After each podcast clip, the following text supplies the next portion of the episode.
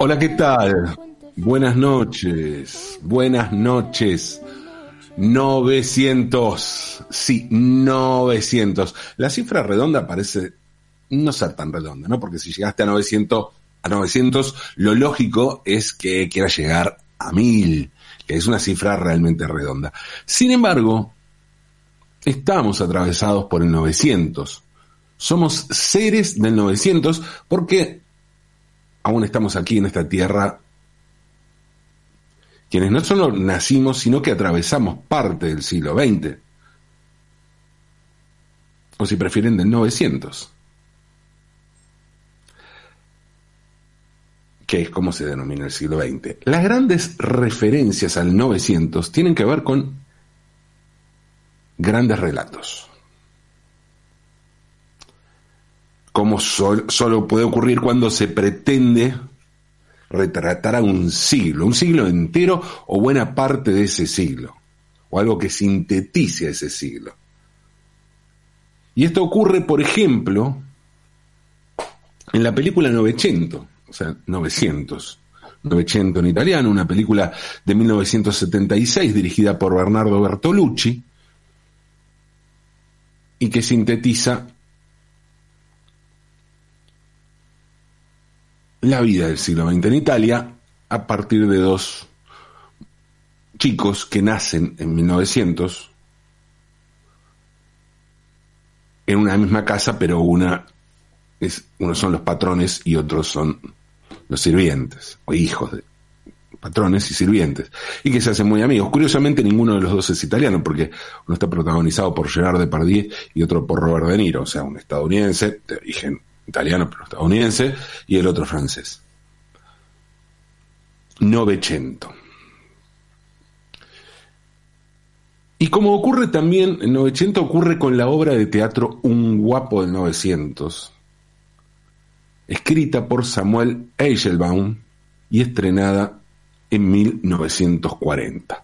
Y para eso hay que entender un poco el contexto político, que es esencial para entender la obra, el diálogo que propone la obra con ese contexto político. En 1940, el entonces presidente Roberto Marcelino Ortiz impulsaba una serie de reformas electorales que permitieran establecer un régimen democrático genuino, o sea, que admitía que lo que había no era democracia y hay que aclarar que Ortiz había llegado a la presidencia en febrero de 1938 gracias al fraude patriótico, en medio de lo que recibió el rótulo histórico de década infame, ¿no? Que se, se, conoce aquel periodo, que, vendría a ser exactamente lo contrario que década ganada, ¿no? Década infame. Bueno, era tan escandaloso el asunto que Ortiz empezó a impulsar unas reformas políticas que digamos que tenía algunas capacidades democráticas diferentes. ¿no? Por ejemplo, en marzo del 40,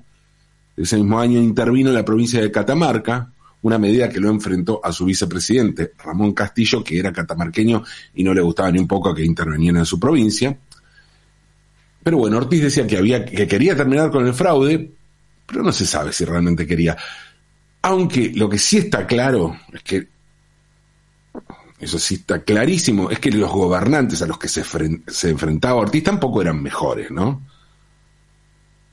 En muchos casos hasta se podría pensar que eran bastante peores.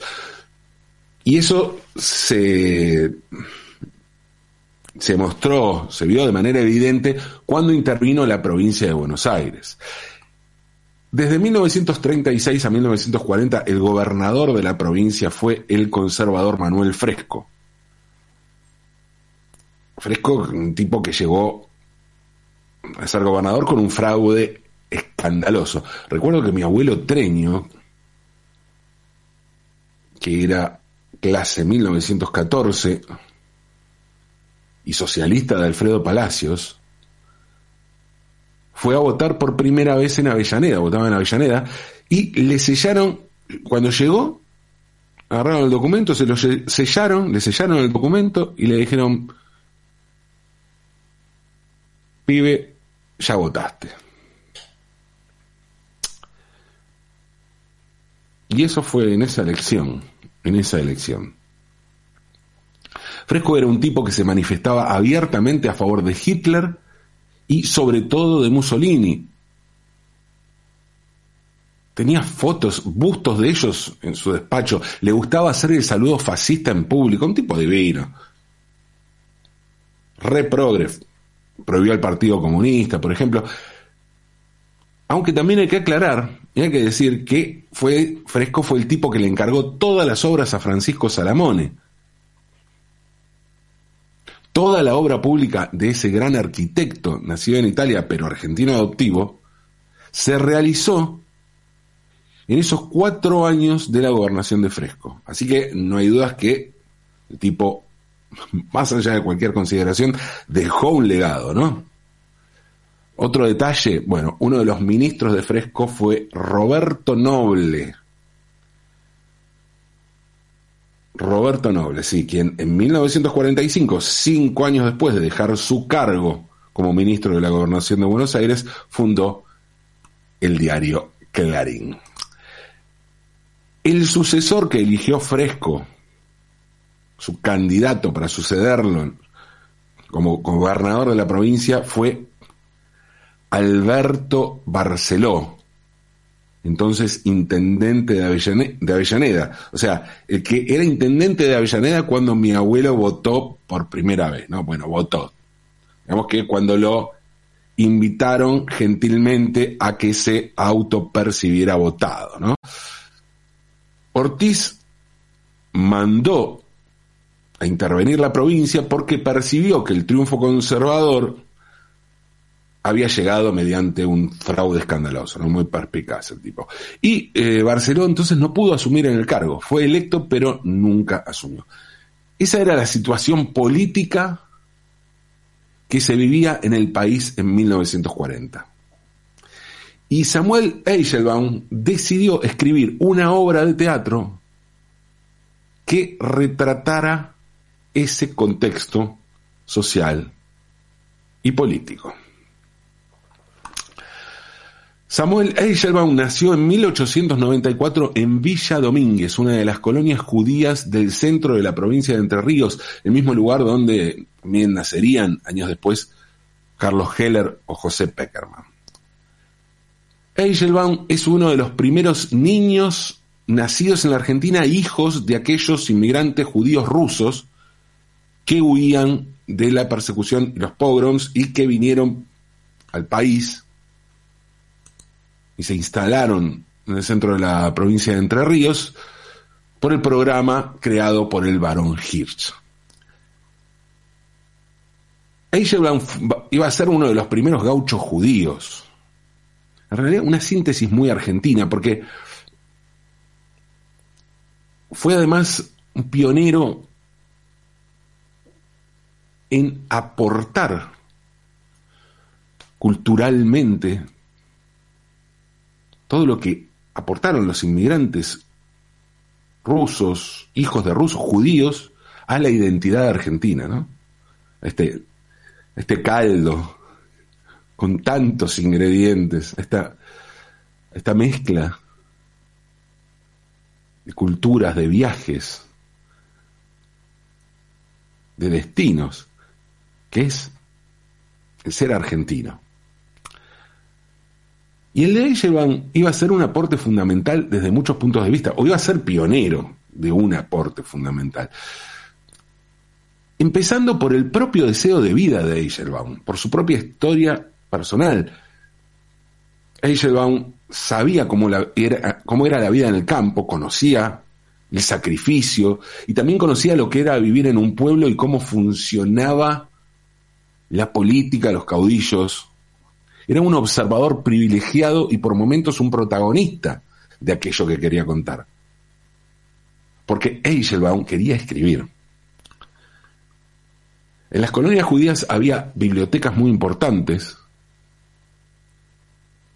los libros como signo de identidad, y además editaban periódicos tanto en castellano como en yiddish.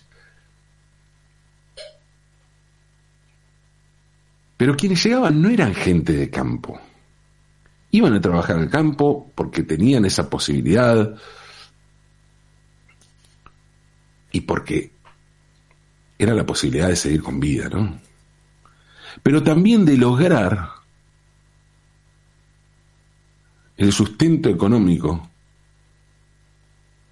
que les permitiera a sus hijos estudiar. O sea, que los alejara de los pueblos y los llevara a las grandes ciudades.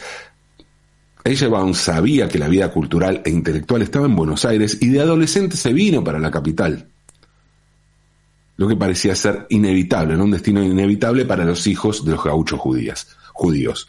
Eichelbaum se dedicó al periodismo y comenzó a escribir en numerosos medios, en caras y caretas, en noticias gráficas, y también en La Vanguardia, el periódico del Partido Socialista,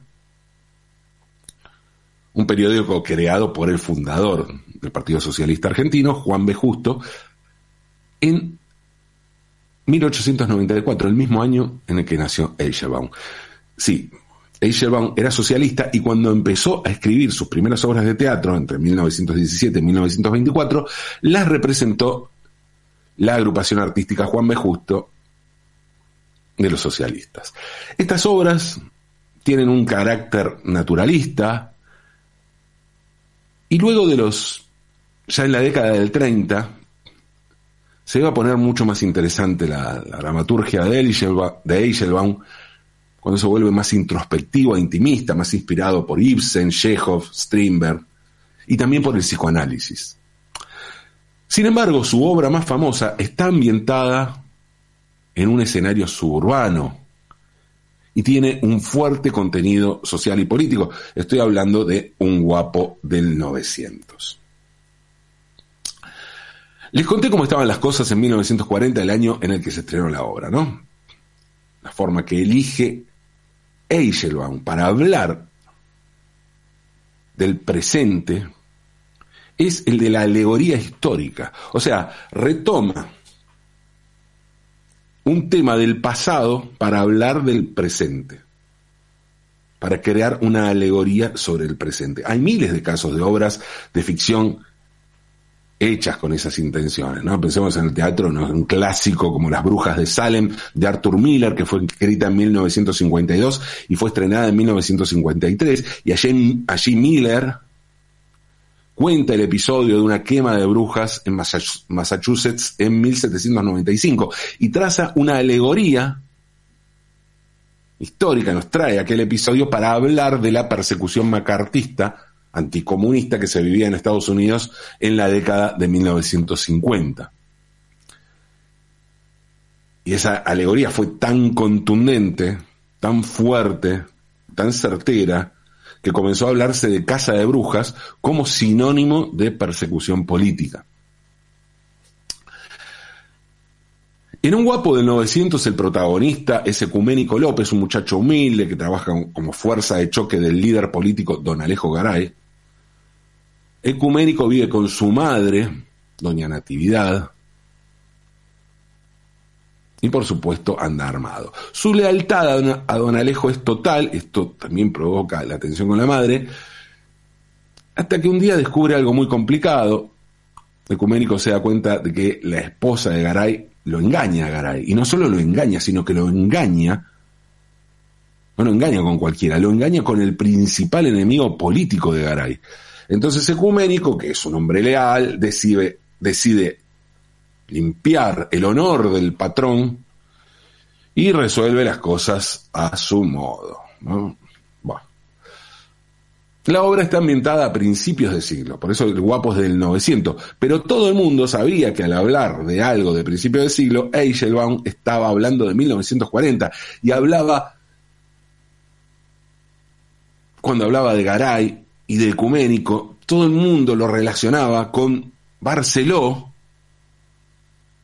el intendente que fue el, gobernador electo, que fue intendente de Avellaneda, y quien comandaba su fuerza del choque, el matón o guapo, en términos de la obra, Ruggerito, personajes que tenían una repercusión popular. Eichelbaum está considerado uno de los cuatro dramaturgos argentinos más importantes de su época, junto a Conrado Nalé Roxlo, Roberto Art y Armando Discépolo. Y justamente fue Discépolo, Armando, Quien dirigió la primera versión de la obra un guapo del 900 que se estrenó el 28 de marzo de 1940 en el Teatro Marconi, que quedaba en Rivadavia 2330, en la ciudad de Buenos Aires, y que fue demolido. Los protagonistas de la obra fueron Francisco Petrone como ecuménico y Milagros de la Vega como Doña Natividad. Y el papel de Garay fue para Eduardo Coutinho, que al año siguiente pasaría a interpretar a ecuménico en otra versión que se realizó en el Teatro Nacional en la Avenida Corrientes. Como se ve, la obra fue un éxito.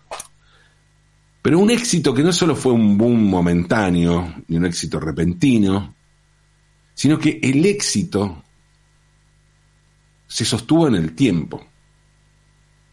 Probablemente Eichelbaum no la considerara su obra más lograda ni la que más lo identificaba, pero fue la que más veces se representó y la que más quedó en la memoria colectiva. Claro que para un verdadero reconocimiento popular no bastaba con las múltiples puestas en teatro, y había que sumar la versión cinematográfica. Y esa versión no solo llegó, sino que reunió a uno de los directores más importantes del cine argentino de ese momento, con uno de los escritores más importantes a cargo del guion, con uno de los estudios más de cine más importantes del país, Lumiton. En 1952, con Lucas de Mare como director, Ulises Petit Murat como guionista y un elenco muy importante, comienza a rodarse un guapo del 900.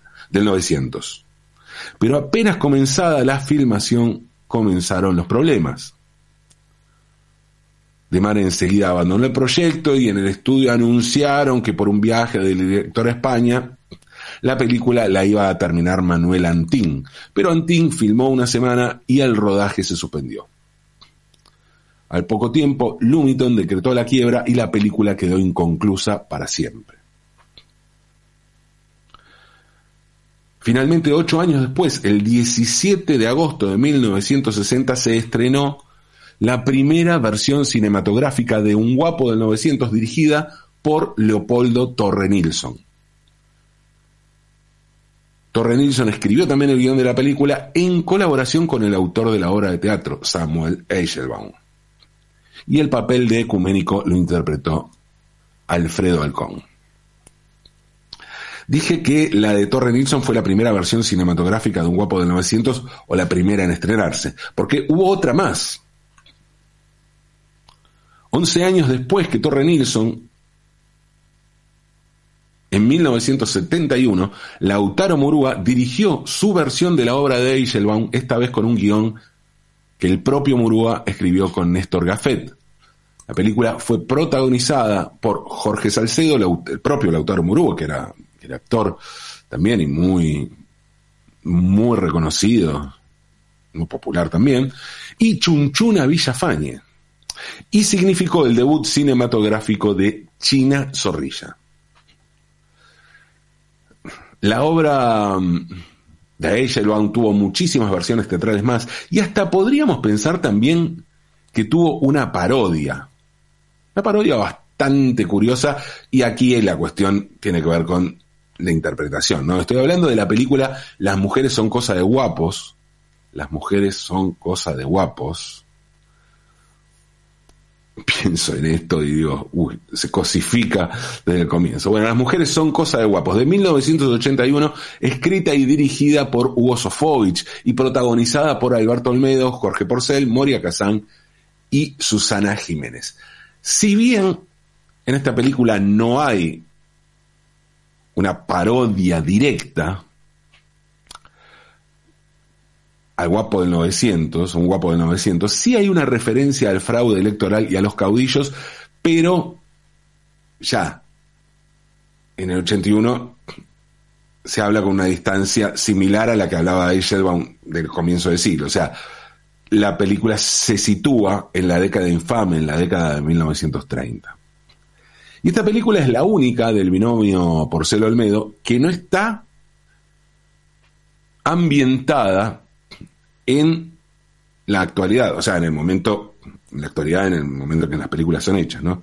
Es la única película de época de Porcelio Almedo. Y en cuanto al contexto político, podría pensarse tanto en, una, en un tenue e improbable cuestionamiento a la falta de libertades de la época, como en un cuestionamiento a la democracia y a las elecciones, en ese caso, algo que se resultaría funcional a la dictadura militar de entonces, ¿no? Aunque bueno, lo más probable es que todo esto no sea más que conjeturas y que nada de esto forme parte del mundo de esa película. Tampoco es que se asocia directamente con la obra de Eichelbaum. Está la palabra guapo, sí, puede ser. Y también es innegable que Un guapo del 900 es la obra que pone el foco y abre el debate sobre el mundo de las lealtades, en el, mundo de las lealtades políticas y familiares. En un mundo en el que el poder se ejerce por fuera de la ley. Un guapo de 900 nace a, mediados del siglo XX, pero se crea a mediados del siglo XX, pero la historia va a los inicios del siglo y de esa manera, de esa manera logra tener vigencia inclusive hasta que el propio siglo terminó. Sí, así de importante puede ser el 900. No es fácil celebrar un 900, pero a veces es necesario. Porque aunque parezca que es cosa de guapos, el 900 a veces también resulta ser cosa de absurdistas celebremos, celebremos los 900 programas, que el 900 también se celebra. Celebremos, aunque es de noche.